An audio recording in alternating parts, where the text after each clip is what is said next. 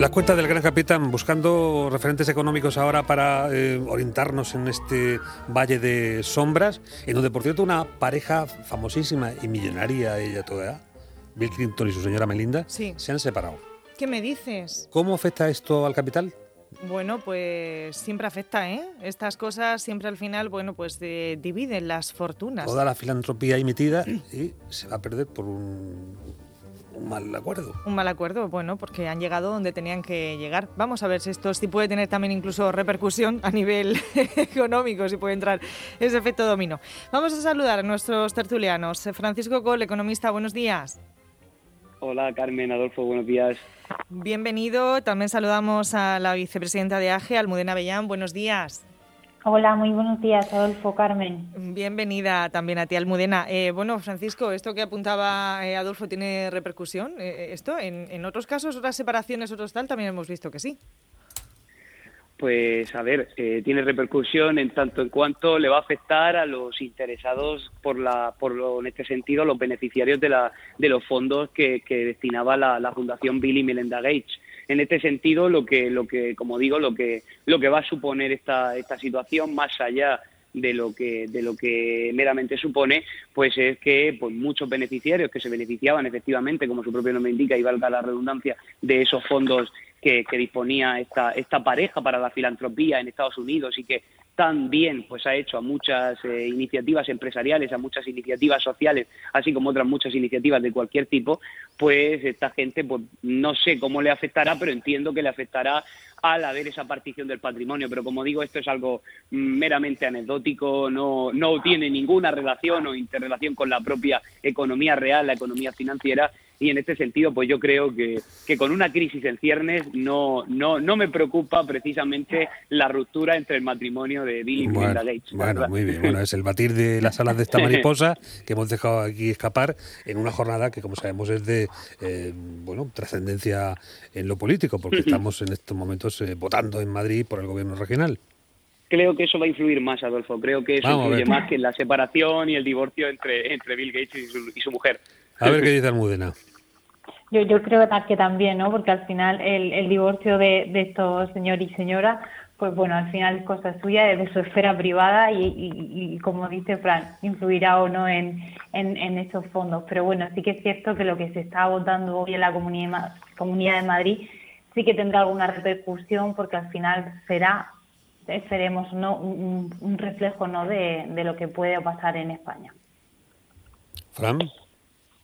Pues efectivamente, de hecho, esto es lo verdaderamente importante en estos momentos. Nos estamos lo- los, los economistas, así como los politólogos y todos los expertos que estamos continuamente analizando el escenario tanto económico como político, pues estamos pendientes a lo que va a pasar en la Comunidad de Madrid. Como sabemos, esto es un son unas elecciones que podríamos considerar las elecciones después de las elecciones nacionales, las elecciones autonómicas más importantes de este país. Recordemos que la Comunidad de Madrid es, una comunidad que crea pues cerca de un tercio del empleo de nuestro país. Estamos hablando de una comunidad que es el motor económico de nuestro país y en este sentido, pues lo que pase a nivel institucional, cómo quede configurado ese marco institucional en la Comunidad de Madrid, pues va a impactar, va a tener un impacto, va a tener una incidencia directa en la marcha económica que, que, que, por así decirlo, que viva la Comunidad de Madrid. Y en este sentido, pues nos preocupa mucho, como digo, puesto que al final, pues una situación de ingobernabilidad, un mal gobierno o una situación, pues no que no sea la esperada, pues nos podría llevar a un estancamiento de la Comunidad de Madrid y un estancamiento en la Comunidad de Madrid, Adolfo Carmen, pues estaríamos hablando de una paralización,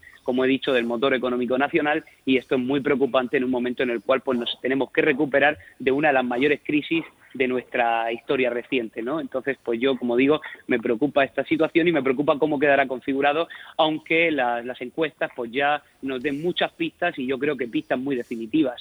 Ujú. Bueno, será un paso eh, intermedio porque después habrá que dar otro ante la Comisión Europea que está todavía esperando del gobierno pues eh, el calendario de reformas ¿no? que, que, que Bruselas viene exigiendo. Sí, y reformas que le iban a llegar, puesto que al final, cuando nosotros observamos el plan España puede, y además es un plan que he analizado muy a fondo y muy detalladamente para, para poder analizarlo con, con objetividad y con rigor, pues en este sentido vemos que reformas como la reforma de las pensiones, la reforma laboral, aunque Yolanda Díaz que va- diga que va a estar este año aplicada, tampoco la incluye este, este plan de España puede. A mí, a mi parecer, Adolfo, y en resumen, estamos hablando de un plan muy descafeinado, un plan que para mí presenta muchas incógnitas y si atendemos a los precedentes y tenemos en cuenta que España ya cuenta para este plan de recuperación con los fondos europeos y atendemos a los, a los precedentes y observamos que España, por ejemplo, el año pasado no fue capaz de certificar ni de ejecutar ni el 30% de los fondos disponibles que teníamos de Europa, pues en este sentido, si esto se vuelve a repetir, esos fondos europeos con los que supuestamente contamos podrían no llegar, los riesgos están ahí para que no llegue y en este sentido, pues esa recuperación que tanto en la que tanto confiamos, ¿no? Pues podría podría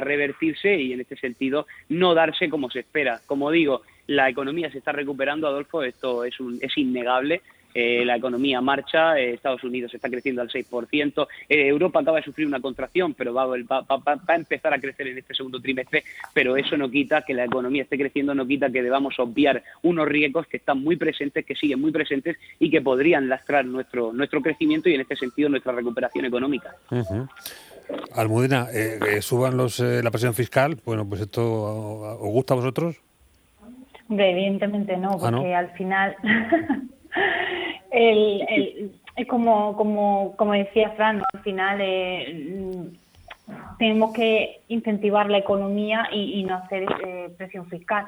Entonces, por lo tanto, todas las líneas del gobierno tienen que ir encaminadas a, la, a los incentivos económicos, tanto desde el punto de vista empresarial como de las economías domésticas, porque eh, estamos saliendo, bueno, estamos mejorando, pero todavía estamos pasando una crisis muy grave. Bueno, parece que los ingresos en la actividad tributaria pues no son tan eh, cuantiosos como se esperaba, ¿no? Y ahí pues eh, habrá que buscar eh, fondos para poder hacer frente a todo lo que se ha gastado no son tanto como se esperaban, no. Hay que decir que la economía española, la economía española es una economía caracterizada por el derroche y por el gasto. En este sentido, para que nuestros oyentes lo sepan, la economía española solo ha presentado superávit en sus cuentas, es decir, la economía española solo ha ingresado más de lo que ha gastado entre los años 2005 y 2007 si, tenemos, si echamos atrás la vista 20 años. Esto es una absoluta vergüenza en un país que supuestamente quiere caracterizarse por una buena gestión financiera. Un país manirroto es lo que tenemos en estos momentos. Y esta situación es la que nos lleva a tener que subir impuestos. Cuando tú entras en una crisis en la cual tienes que responder con estímulos porque el ciclo económico, pues en este sentido, entra en recesión y tenemos que combatir la crisis económica, pues tú tienes que responder con estímulos. Pero claro, si tú entras en esta crisis con una deuda del 120% del Producto Interior Bruto, en este caso entramos con una deuda del 100% del PIB, y entramos en esta crisis con un déficit que ya se encuentra en el límite que establece Europa en los pactos de estabilidad y crecimiento, pues cuando te toca responder, pues la única forma de responder es recibiendo más ingresos y en este sentido contando con más recursos porque estás sobreendeudado y no cuentas con ningún margen de maniobra como Alemania, como otros países que sí han podido responder incluso bajando impuestos.